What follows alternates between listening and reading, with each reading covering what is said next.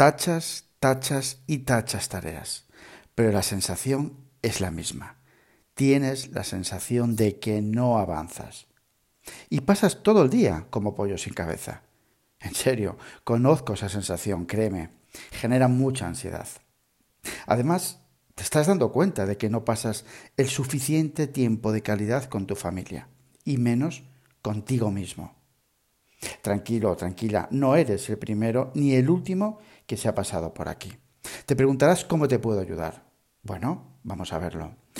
Eh, lo primero, a conocer tu propósito y a establecer tus prioridades. Preparar a tu cerebro y tu nueva mentalidad para conseguir metas, prioridades y propósito. Tener un sistema personal de organización y gestión de tareas y proyectos. A dominar tus distracciones y las interrupciones. Focalizarás mucho mejor.